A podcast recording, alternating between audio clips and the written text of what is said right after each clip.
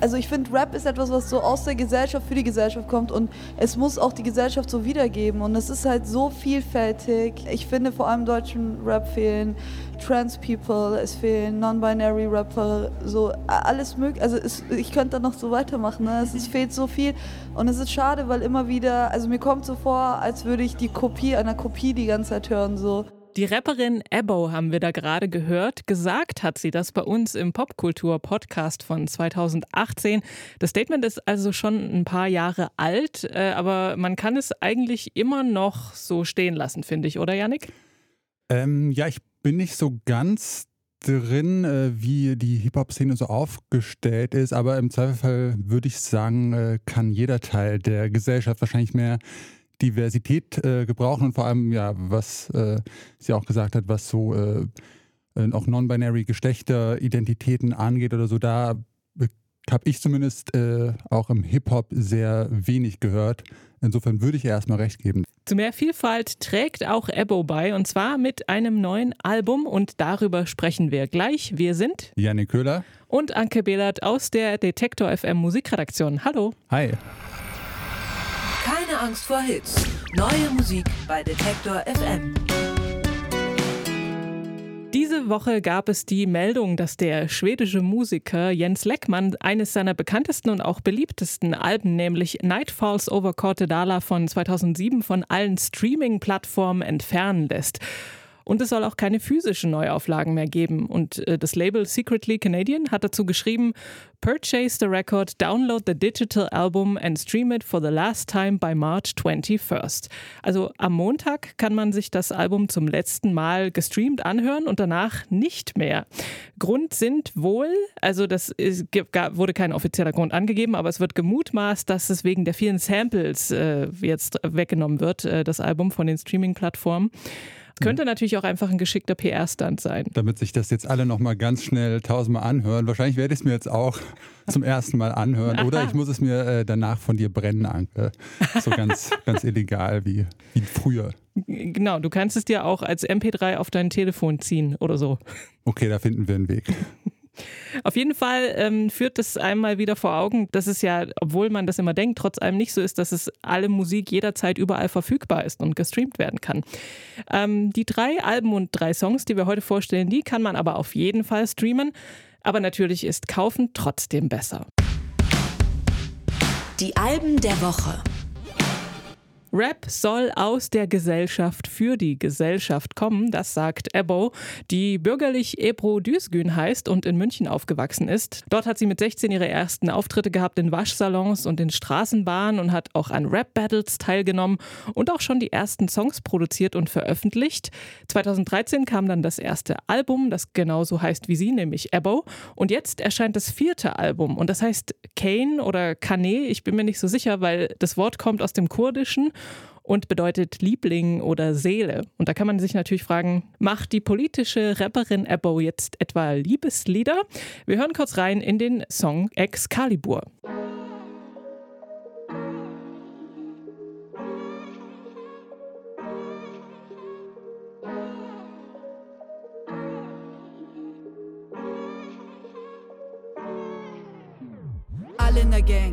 Ehrenfrauen, Apple float wie Meerjungfrauen. Mama betet zu den Sternen rauf und Allah splittet all die Berge auf. Deine Jungs reden viel, lernen kaum, schäden ihre Frauen, schauen einander klauen. Gehen Studio und ein paar Verse auf. Musik, Medizin macht die Schmerzen taub. Der Fuck, ich kann's nicht mal Fernseh schauen. Leere Augen, hoffnungslos in die Ferne schauen. Neun Kugeln, die mir jeden Tag nerven. Raum, BKA, was ein Job, mir wird zu mehr vertrauen. Stehen gelassen mit der Fam im leeren Raum. Sie sagen, wir sind alle gleich, aber wer genau? Sagt wer genau? Fuck, keine Zeit zu verschwenden. Leben gleitet wie Seife durch die Hände. Diese Kämpfe kannst du alleine nicht kämpfen. Shit, es tut weh, an die Heimat zu denken. An die Frauen in den Bergen, die sich Freiheit erkämpfen.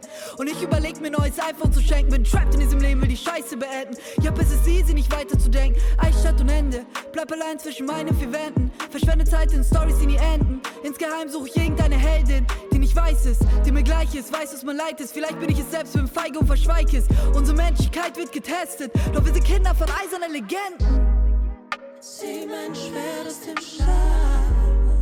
Ich mein, so schwer kann es nicht sein. Excalibur vom neuen Ebo-Album Canet. Und äh, hier hat man es schon gehört, es geht also nicht nur um Liebe. Ähm, der erste Teil des Albums ist so ein bisschen schneller und härter und auf, der, auf dem zweiten Teil, da geht es so ein bisschen behutsamer und reflektiert dazu. Und da gibt es dann auch so ein paar Love-Songs, würde ich sagen. Zum Beispiel Trouble, wo sie sagt, liebst du den Trouble oder liebst du mich? Oder auch Shy. Ähm, aber ansonsten geht es auch, wie schon in der Vergangenheit bei ihr, vor allem um Empowerment äh, der Community. Und dazu gibt es eben so diese kühlen Synthesizer und Drum Machine Beats und Samples. Sind auch ein paar Gastauftritte auf dem Album, zum Beispiel von Balbina. Und ich kann das sozusagen äh, aus äh, objektiver, kritischer Sicht schon irgendwie, das ist alles gut gemacht und äh, finde es auch inhaltlich ähm, interessant und gut, dass sie das sozusagen, also dass sie ihre Rolle da so ausfüllt als die Sprecherin, die sie sein will. Aber diese Soundästhetik holt mich überhaupt nicht ab. Also das lässt mich total kalt. Wirklich? Okay. Mich hat es komplett abgeholt. Also ich äh, fand es wirklich extrem stark. Es ist auf alle Fälle mein Album der Woche. Ähm, Gerade auch die Soundästhetik. Ich habe ja schon äh, quasi äh, am Anfang anklingen lassen, dass ich nicht so übermäßig viel Rap höre, aber ich finde tatsächlich so äh, Soundproduktionen so vom modernen Rap sind einfach so tausendmal interessanter als alles, was so im Indie passiert. Und auch hier fand ich es extrem gut, so diese kühlen Synthes und Drum Machines und dann kommen noch irgendwie tausend Overdubs und Effekte und Sounds, die irgendwie so von links und rechts äh, durch die Kopfhörer wandern. Ähm, äh, ich fand den Sound super und auch das, was du sagst, so dieses Inhaltliche, diese äh, Vielseitigkeit fand ich auch extrem stark. Das habe ich selten so gehört äh, im Rap, dass einfach so diese taffen, ich mache mein Ding, egal was ihr denkt, äh, Tracks gibt am Anfang, aber dann auch so super verletzliche Tracks wie äh, genauso Love-Tracks wie Chai und aber auch so dieser, äh, dieser sehr kritische, kritischen politischen Texte, also dieser Track Prada, Prada Back, der ist bei mir total hängen geblieben, ähm, wo sie am Ende dann ja so eigentlich gar nicht mehr rappt, sondern quasi äh, so erklärt, warum es, so Allmanns erklärt, also Leuten wie uns, warum es beim äh, Rap so oft um Cash und Autos und Marken und Status gibt, dass das irgendwie so ein Weg ist, sich Gehör zu verschaffen in der Gesellschaft, die auf einen herabschaut. Und ja, ich habe mich da schon äh, auch erwischt gefühlt und dachte so krass, okay, so habe ich das auch noch nie gesehen. Also es hat mir echt äh, neue Perspektiven aufgemacht. Janik, kennst du das Gemälde American Gothic? Nee. Wie, von, wie schaut das aus? Von Grant Wood. Du hast es bestimmt schon mal gesehen. Äh, das ist von 1930 und das zeigt so ein älteres Paar, ähm, die stehen vor einem Haus und der Mann schaut direkt den Betrachter an, die Frau schaut so ein bisschen vorbei und die gucken ganz ernst und der Mann hat so eine Mistgabel in der Hand, so eine dreizackige. Okay, ich weiß nicht, ob ich es gesehen habe, aber ich weiß, worauf du hinaus willst. genau, die Band Martial, die bezieht sich nämlich auf dem Cover ihres äh, neuen Albums auf dieses Gemälde. Auf dem Cover, da sieht man nämlich die beiden Mitglieder Martial Brown und Jonas Wiley in so knallroten Lederoutfits und äh, die haben auch jeweils äh, so eine Mist- oder Heugabel in der Hand.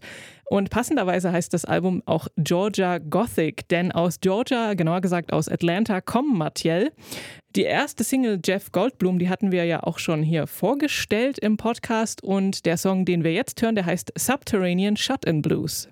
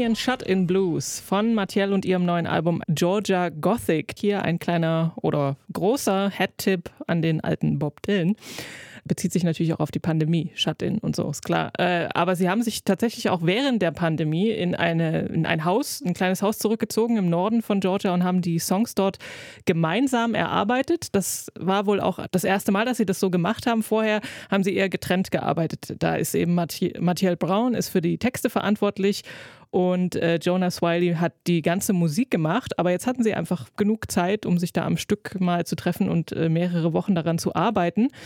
Und äh, Mathiel Brown hat mal gesagt, I think it's really cool to work with someone who can love uh, Miley Cyrus as well as Leonard Cohen. Und diese Bandbreite ähm, umschreibt auch ganz gut die Einflüsse, die man auf der, auf der Platte hört. Also das ist sehr vielfältig, von Funk über Soul bis 60s Rock und Pop und sogar Hip-Hop habe ich da gehört.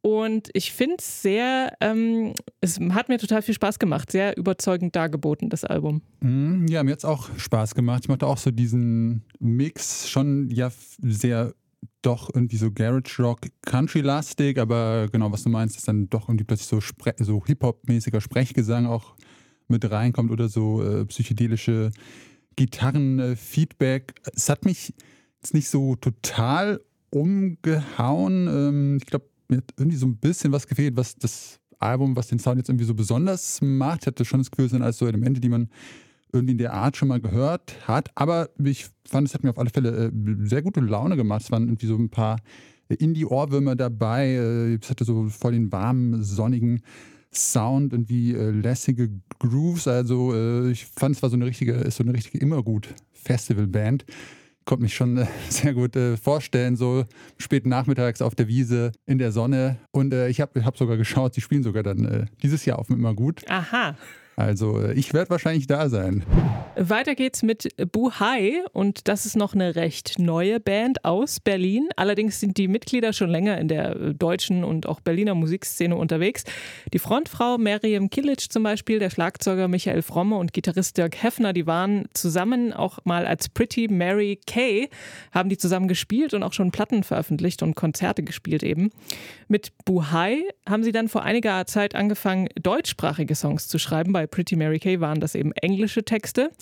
Und mit diesen deutschsprachigen Songs haben sie sozusagen die Aufmerksamkeit erregt äh, von der Band Erdmöbel und zwar in Gestalt ihres Bassisten Eki Maas. Der hat sie dann gleich als Live-Support mitgenommen und der hat auch das Album produziert, das so heißt wie die Band, nämlich Buhai. Wir hören rein in den Song Astronaut.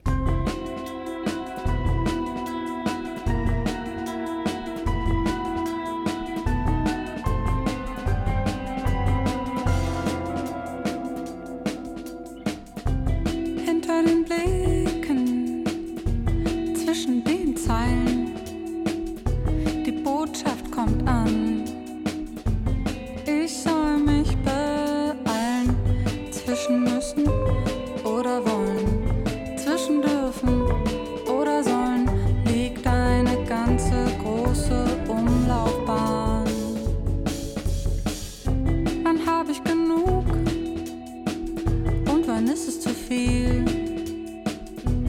ich will mich nicht finden.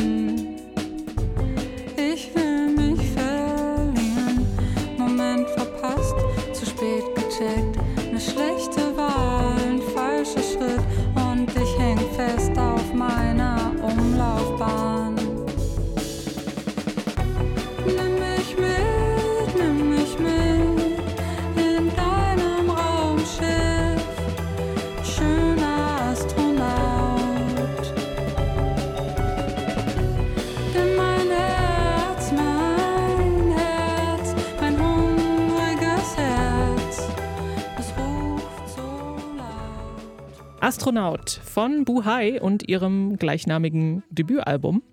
14 Stücke sind da drauf, die sehr, auch sehr vielfältig sind, stilistisch finde ich, so zwischen Krautrock, Neue Deutsche Welle, French Pop, Jazz mit ganz viel flirrendem Rhodes-Piano und lässigen Schlagzeugbeats. Ihre Texte, die sind mal kristallklar und so Beobachtungen, aber durchaus auch mit einem Augenzwinkern und dann auch mal so verschwommene Erinnerungen oder Träumereien und gerne von anderen Orten, zum Beispiel wie äh, Saint-Tropez oder einem nicht näher benannten Ort am Meer in der Off-Season oder ähm, dann singt sie auch ganz schön von der Après-Ski-Melancholie in den Alpen. Und den Song habe ich fast schon als so Kommentar auf den Klimawandel verstanden, ohne dass das Wort jetzt wirklich fällt. Aber ich glaube, sie singt dann auch, solange man sozusagen diese Après-Ski-Melancholie überhaupt noch haben kann. Also sehr charmante Platte, finde ich. Ich habe mich äh, ehrlich gesagt so ein bisschen schwer getan. Erstmal, ähm, als du die ersten 15 Sekunden angehört habe, ist bei mir äh, irgendwie äh, so eine Aversion schon ein bisschen aufgetaucht, weil das, ich glaube, es ist so dieser, ähm, dieser typische Liedermacher-Chanson-Sound auf Deutsch, da bin ich immer so ein bisschen skeptisch. Das äh, finde ich ist oft so einfach so ein bisschen äh, verstaubt und ja, wird auch schnell irgendwie so ein bisschen kitschig und peinlich. Aber ich habe dann natürlich noch weitergehört und äh, ja, muss äh, das jetzt für Buhai auf alle Fälle äh, zurücknehmen, dieses schnell gefällte Urteil. Ich finde, da hat es äh, doch äh, sehr gut funktioniert und äh, das ist ja auch, wie du meintest, auch soundmäßig einfach viel vielseitiger und diverser als jetzt nur solider Macher Chanson-Sounds. Ja, ich fand vor allem immer, wenn es so in so schöne Dream-Pop-Gefilde abgetaucht ist, fand ich sehr cool. Es gab ja sogar auch so Autotune. Experimente bei äh, Der Junge mit dem wallenden Haar hieß der Song, glaube ich auch. Auch einer meiner Lieblingsstücke, eines meiner Lieblingsstücke. Ja, das fand ich auch sehr gut. Das wird dann ja aber genau auch irgendwie rockig und es hat mich auch so ein bisschen an Dota erinnert, außer dass ähm, ja der Gesang und die Lyrics jetzt nicht so eine klare politische Message äh, haben immer, sondern auch so ein bisschen irgendwie offener oder auch so ein bisschen unergründlicher sind. Neu auf der Playlist. Ja, wir starten bei den Songs mit einer äh, Indie-Legende, kann man vielleicht äh, schon sagen. Auf alle Fälle eine der äh, prägendsten und ja auch erfolgreichsten Indie-Bands äh, dieses Jahrtausends. Die kanadische Band Arcade Fire, äh, die ist zurück. Ich war ehrlich gesagt noch nie so riesiger Arcade Fire-Fan, aber die Band hat auch äh, einfach gefühlt immer auf allen Festivals gespielt, auf denen ich auch war. Und deswegen hat mich deren Musik schon immer äh, begleitet einfach. Ich weiß nicht, wie äh, stehst du so äh, auf der Arcade Fire Fanskala? Wo, wo, wo ordnest du dich ein? Auf einer Skala von 1 bis 10 vielleicht so bei 5. Also ich finde ein paar Songs von ihnen richtig gut, aber so ihre Omnipräsenz hat auch teilweise sehr genervt. Also ähm, bin da etwas gespalten, aber ja. Okay, dann hast du äh, dieses äh, neue Album von ihnen vielleicht nicht äh, total herbeigefiebert, aber ähm, genau, das kommt Jetzt raus, fünf Jahre nach Erscheinen äh, des letzten Albums Everything Now, haben sie eine neue Platte angekündigt. Äh, We soll die heißen, am 6. Mai erscheinen. Und äh, eine Doppelsingle daraus, die äh, kann man sich jetzt schon anhören. Lightning One und äh, Lightning Two. Wir hören in äh, letztere rein.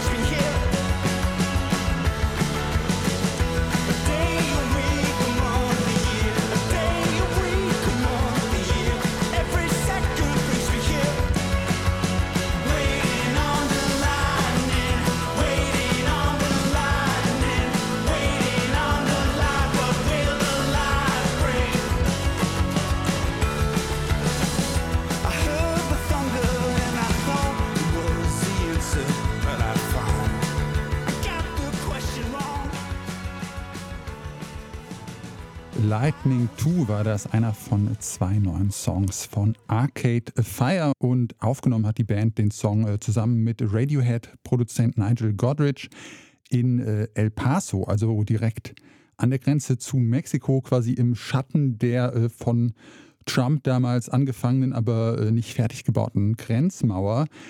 Und ähm, die Ereignisse und so diese Eindrücke, die es dort zurzeit gab, Also, dass Corona damals irgendwie so einen traurigen Höhepunkt erreicht hat, dass Trump die Wahl verloren hat. Und äh, viele Menschen, die da natürlich so in dieser Grenzregion auch aus Südamerika kommen, um irgendwie in den USA ein besseres Leben zu suchen.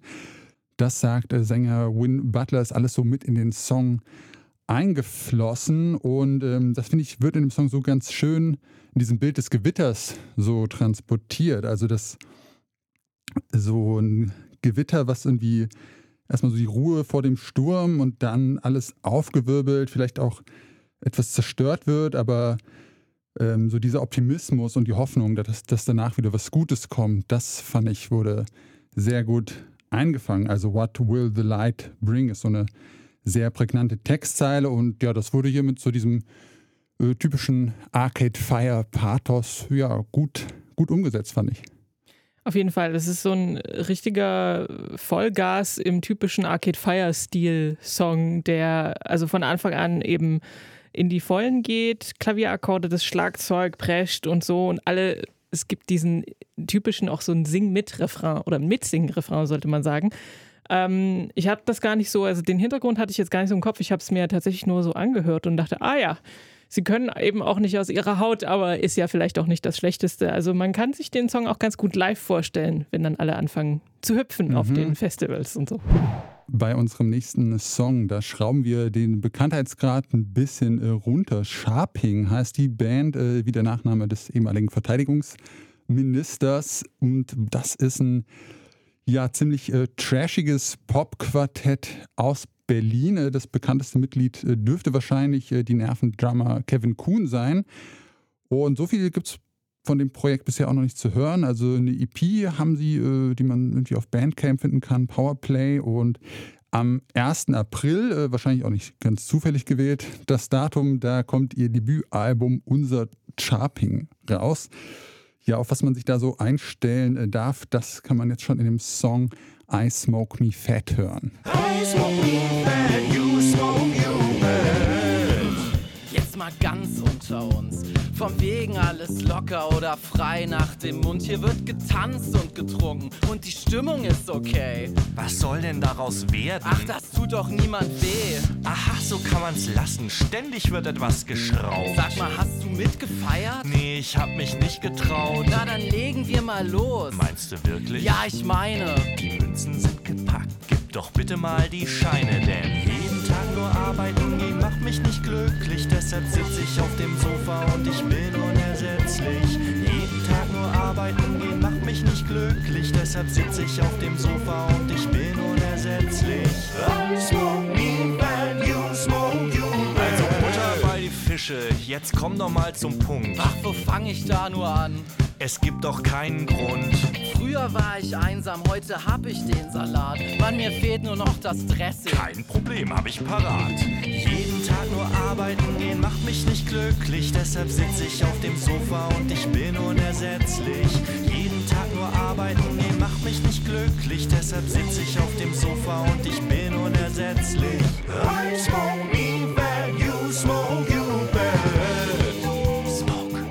I Smoke Me Fat von der Band Sharping. Ja, es ist äh, harter Trash, aber mit äh, viel Liebe gemacht, würde ich sagen. Ähm, ja, wir haben uns gerade beim Hören schon ganz gut kaputt gelacht hier im Studio. Äh, ich bin auch einfach Fan von gutem Trash. Also ich fand es wirklich einfach sehr witzig, so diese diese totalen Nonsens-Dialoge. Also die Zeilen sind irgendwie so bescheuert, dass man es eigentlich nur feiern kann. Früher war ich einsam, heute habe ich den Salat, mir fehlt nur noch das Dressing, kein Problem, habe ich parat. Äh, ich, ja, ich fand es äh, einfach sehr äh, witzig und nach den ganzen ernsten Sachen, die wir heute haben, auch äh, sehr erfrischend. Und äh, ich hatte das Gefühl, es ging dir ähnlich, Anke. Ja, also ich habe erst gedacht, I Smoke Me Fat, ist das irgendwie schlechtes Englisch? Ist auf jeden Fall extrem absurd und äh, hat mich jetzt beim nochmal hören so ein bisschen an Fishmob erinnert, die äh, in den, also zum Beispiel bei Songs wie Bonanza Rad, wo sie ja auch so das einfach crazy drauf loslabern, äh, auch so feiern und dann eben so ein bisschen reimen. Aber das ist, also ist ja nicht so wirklich sinnvoll oder äh, aber es ist einfach nur äh, sich ein bisschen ausleben und äh, die Absurdität hochhalten. Und das finde ich auch sehr sehr gut. Und das ähm, Thema nicht arbeiten, welches ja hier so ein bisschen aufgegriffen wird, ist ja tatsächlich auch ein klassisches Punkrock-Sujet, kann man sagen. Und das hatten sie ja auch schon in ihrem ersten Song, den ich mir dann gleich nochmal angehört habe, äh, Alternative zur Umwelt heißt der da geht es auch darum, dass man eigentlich, äh, also dass man nur so von Wochenende zu Wochenende lebt und die Tage dazwischen ist alles nur stupide und so. Macht auf jeden Fall sehr viel Spaß. Anke, ähm, wie musikalisch sind deine Nachbarn so? Hörst du die äh, manchmal singen? Oder was anderes machen? Nee, also ich glaube, in unserem Haus wohnen keine Musikerinnen oder Musiker, aber neulich drangen mal so Hip-Hop-Sounds vom Nachbarn rüber. Das war aber alles. Also normalerweise hört man das nicht oder nur, wenn irgendjemand eine Party macht und laut Musik mhm. hört. Das kommt aber auch nicht so oft vor. Okay. Tja, sonst hättest du jetzt vielleicht nämlich schon äh, eine neue Band gegründet und vielleicht. würdest jetzt durchstarten, äh, weil das haben nämlich Pia Malik und Sabrina Mileo Cunningham gemacht. Die beiden, die haben in New York äh, zufällig in aneinander angrenzenden Wohnungen gelebt und haben sich dann äh, immer gegenseitig durch die Wand quasi singen gehört ähm, und fanden das dann so gut, äh, die Stimme der jeweils anderen, dass sie äh, dann eine Band zusammen gründen wollten. Haben sie noch eine Freundin, Naya Gesell Brown, mit äh, zu den Vocals geholt und daraus ist dann 2017 die Gruppe Say She She entstanden, die mittlerweile aus äh, sieben Musikerinnen und Musikern besteht. Die Pandemie, die hat dann die Veröffentlichung von ersten Songs ganz ordentlich verzögert, aber vor ein paar Wochen ist äh, die Debütsingle erschienen, Forget Me Not.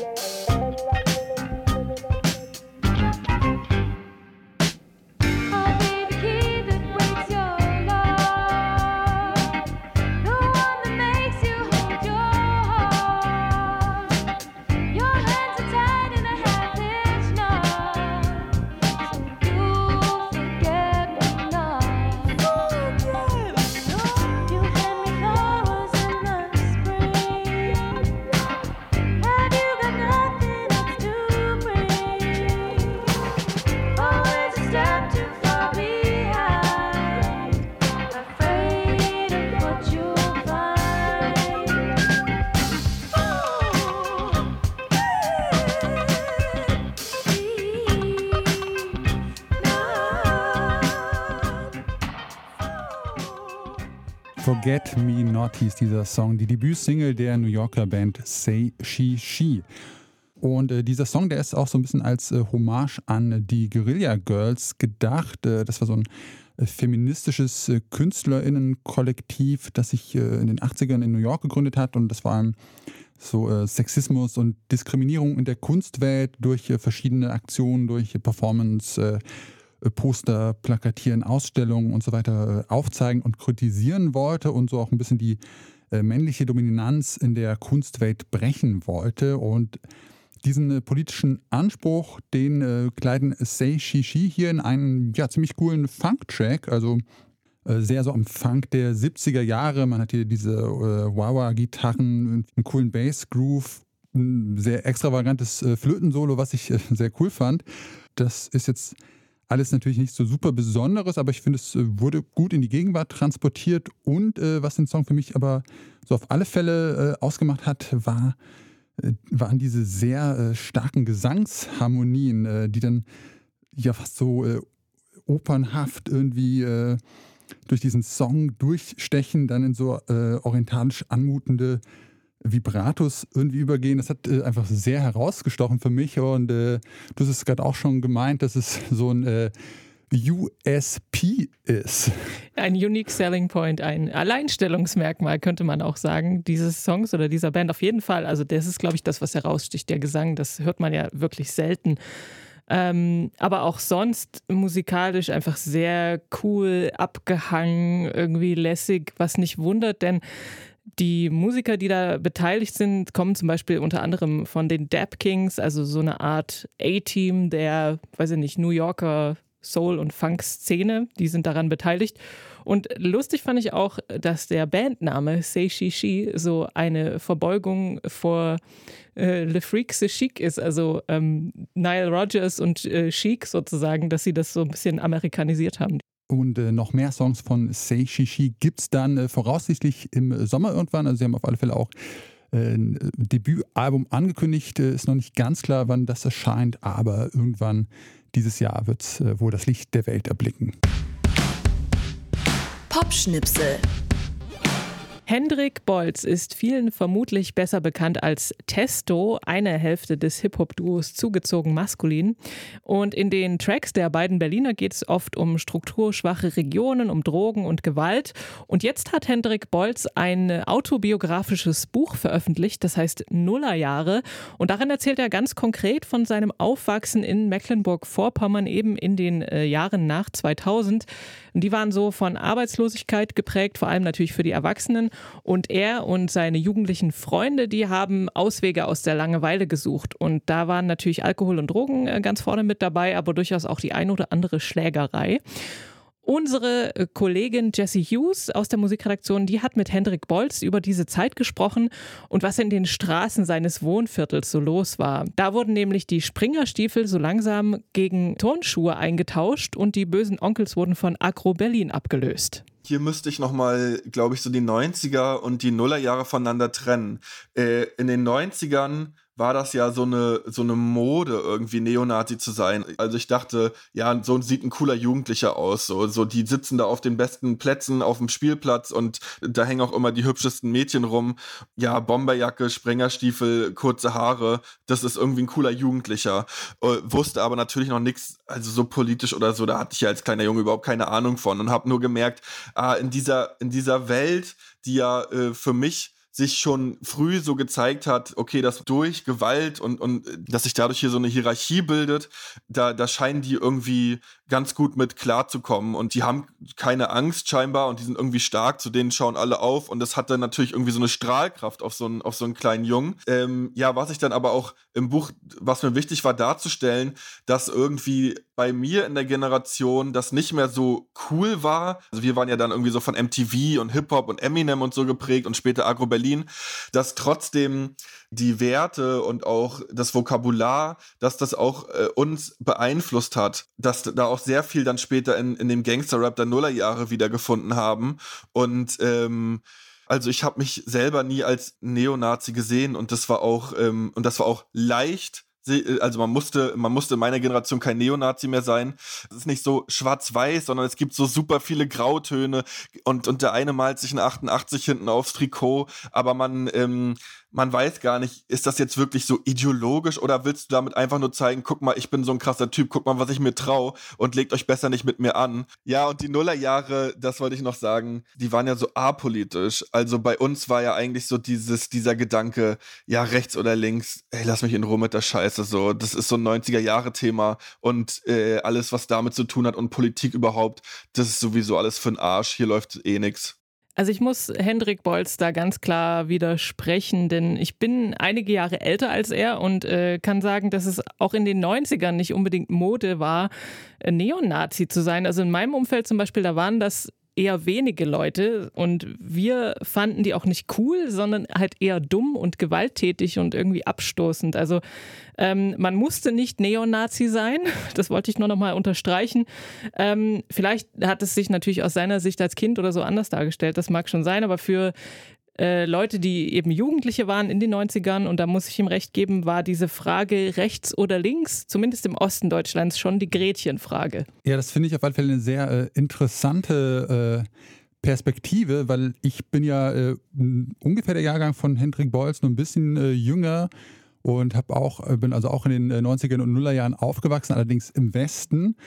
Und mir ist auch erst klar geworden, als ich hier nach Sachsen zum Studieren gekommen bin, dass äh, halt äh, Leute in meinem Alter, die hier aufgewachsen sind, doch äh, teilweise echt äh, krass andere Erfahrungen gemacht haben, weil ich das Gefühl hatte, zumindest da, wo ich aufgewachsen bin, in der hessischen Provinz, da war dieses äh, äh, Nazis, gab es halt einfach nicht. Oder es gab sie wahrscheinlich schon irgendwo Neonazis, aber die waren einfach überhaupt nicht sichtbar. Das war irgendwie keine Subkultur, die irgendwie eine große Rolle gespielt hat. Es gab dann in unserem Jugendzentrum wurden immer Konzerte gegen Neonazis organisiert und alle haben Nazis rausgerufen, was äh, total super ist. Aber ich habe so meine ganze Jugend einfach einfach keine Nazis gesehen. Und dann habe ich hier Leute getroffen, die hier aufgewachsen sind und die haben gesagt, bei denen war das einfach total präsent und auch so dieses, entweder man hat mitgemacht oder man hat aufs Maul bekommen, aber also einfach, es war einfach irgendwie, äh, was war's? Anders. Ja, genau. Äh, oder man hat aufs Maul bekommen, also es war einfach ja ein, sehr anders, als ich das erlebt habe. Um die chaotische Zeit nach der Wende aus seiner Sicht, also aus Sicht von Hendrik Bolz, ähm, deren Auswüchse auch auf die Generation und Auswirkungen auch auf die Generation, die erst nach dem Mauerfall geboren wurde. Da geht es in seinem autobiografischen Buch Nullerjahre. Genau, das ganze Interview zu seinem Buch. Das kann man auch nachhören. Und zwar schon vor unserer nächsten Ausgabe von Keine Angst vor Hits in einer Bonusfolge. Und ich glaube, es ist die erste Bonusfolge. Die erste von hoffentlich vielen, die in Zukunft äh, erscheinen werden. Und die findet ihr natürlich hier im Feed, beziehungsweise überall, wo ihr unseren Podcast Keine Angst vor Hits abonniert habt. Und das habt ihr ja hoffentlich. Äh, für diese Woche verabschieden sich Janik Köhler und Anke Behlert. Und wir wünschen euch viel Spaß beim Musikhören und beim Lesen. Keine Angst vor Hits. Neue Musik bei Detektor FM.